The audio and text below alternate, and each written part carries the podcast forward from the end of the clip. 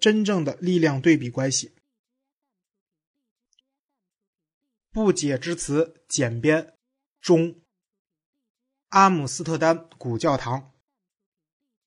街的一边是房子，底楼那些高大的窗子看似商店的橱窗，窗子后面可见一个个妓女小隔间，她们身上只有胸罩和裤衩，贴着玻璃橱窗，坐在垫着靠枕的小扶手椅里，那模样活像一只只百无聊赖的大公猫。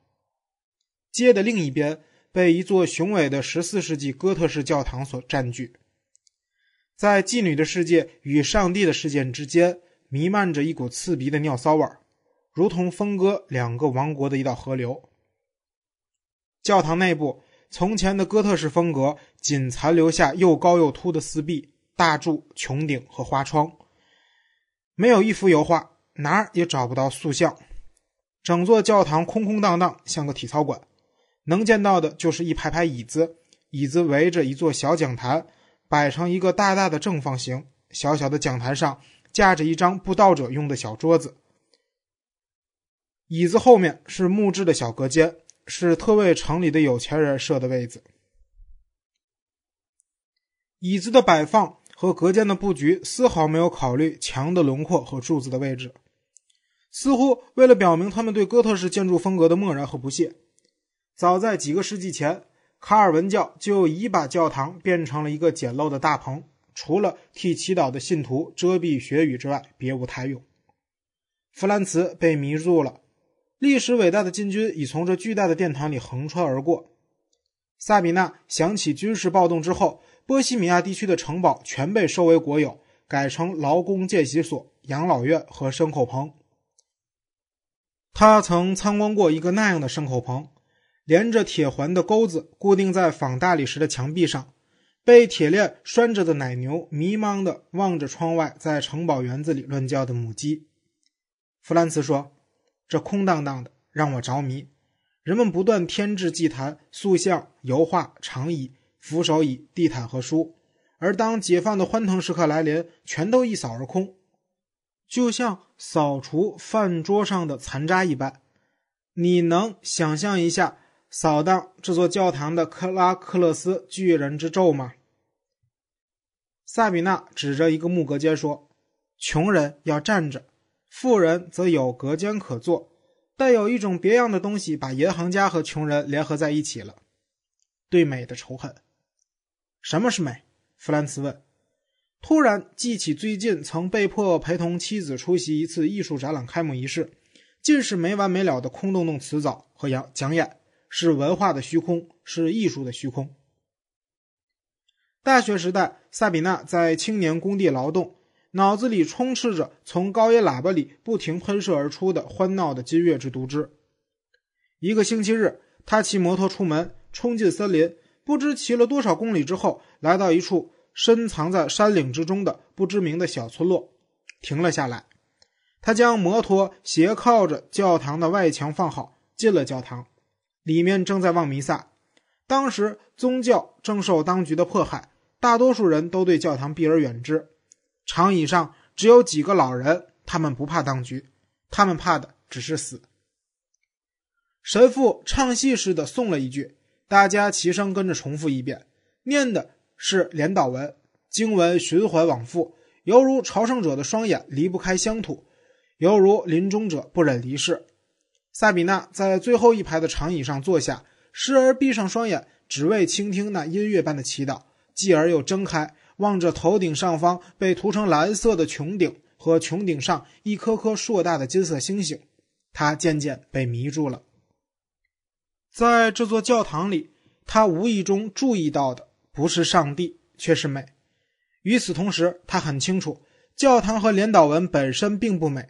而是与他所忍受的终日歌声喧嚣的青年工地一比，就显出美来。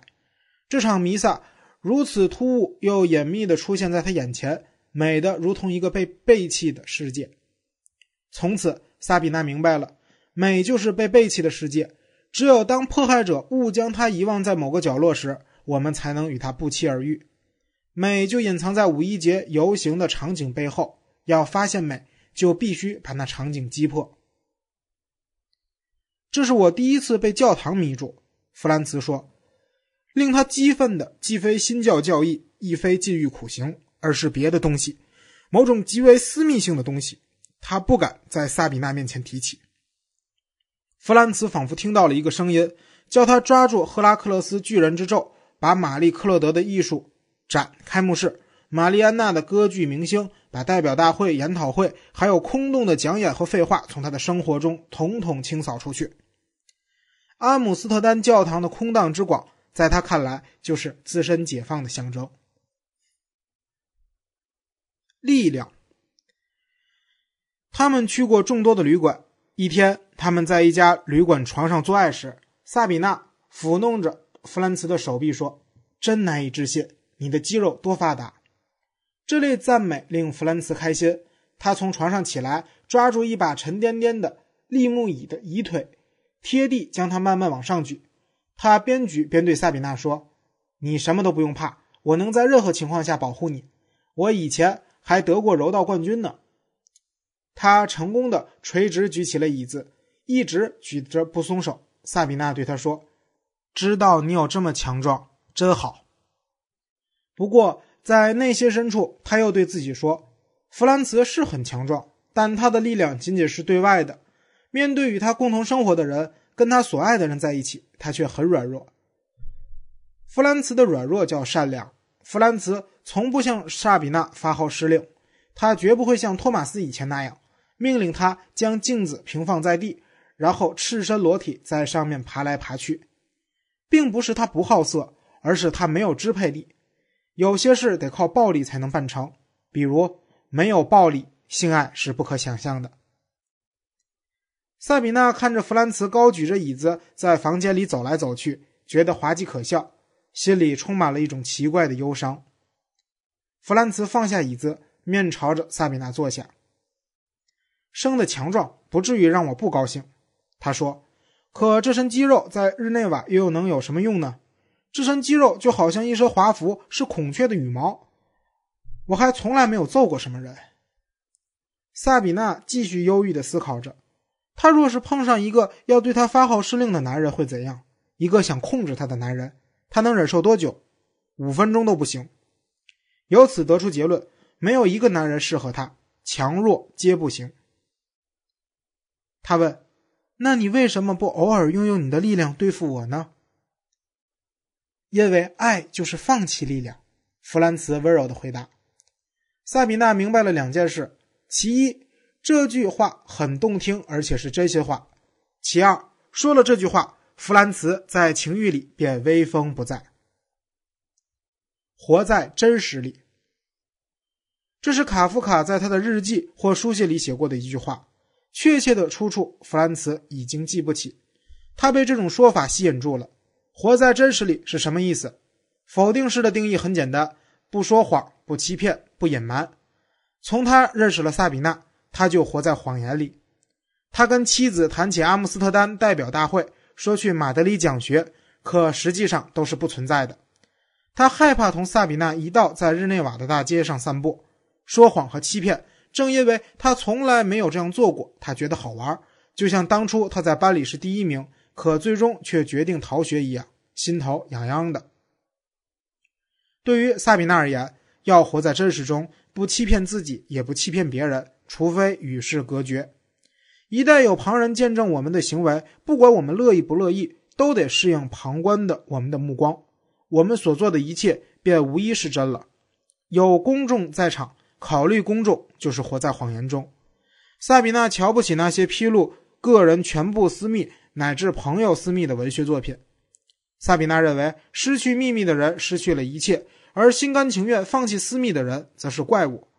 所以，萨比娜并不因需要隐藏自己的爱情而感到痛苦。相反，这正是他能活在真实里的唯一方式。至于弗兰茨。他肯定的认为，一切谎言的根源来自于私人生活的领域与社会生活的分界。私底下是一个人，公众场合又是另一个人。依弗兰茨看来，活在真实里，便是要消除私人生活和公众之间的阻隔。他常引述安德烈·布勒东的话说：“他情愿生活在一间玻璃房里，没有任何秘密，对所有的目光敞开。这手势多难看！当他听到妻子对萨米娜这样说的时候，他顿时明白了，自己已经无法再继续生活在谎言之中。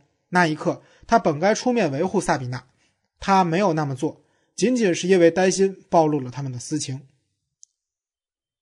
鸡尾酒会后的第二天，他准备与萨比娜一道去罗马待两日。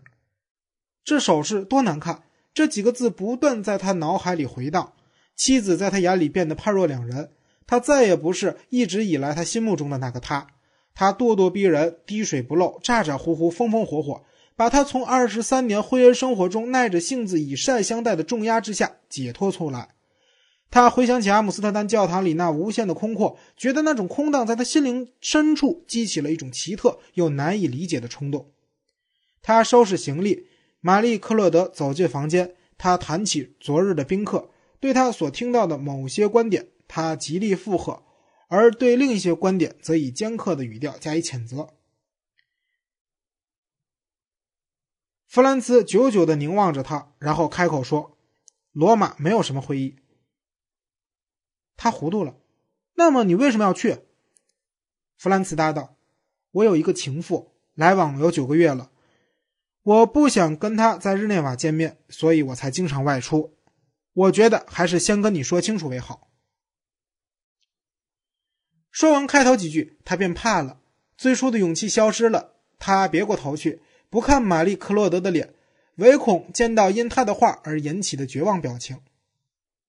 短暂的停顿之后，他听到玛丽·克洛德说：“是的，我也觉得先跟我说清楚为好。”他的语气很坚定。弗兰茨抬起头来，玛丽·克洛德一点也不沮丧，他的神态还是跟那个高声说这手势多难看的女人一模一样。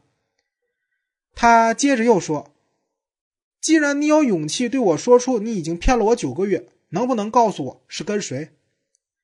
他一直告诫自己不应该冒犯玛丽·克洛德，必须尊重他身上的那个女人。可是玛丽·克洛德身上的那个女人都已经变成什么样了？换句话说，他将与妻子联系在一起的母亲形象已变成什么样了？他母亲那个悲戚、受伤、穿着不成双的鞋的妈妈，已离玛丽·克洛德远去。也许根本不是。其实他从来不曾依附在玛丽·克洛德身上。他醒悟到了这一点，一股恨意油然而生。我没有任何理由向你隐瞒，他答道。既然骗他并不构成对他伤害，那么告诉他谁是他的情敌，一定能刺痛他。他直视着他，说出了萨比娜的名字。不久，他与萨比娜在机场碰面，飞机起飞了。他感觉越来越轻松。心想，经过九个月之后，他终于重又开始活在真实之中。家常读书制作，感谢您的收听。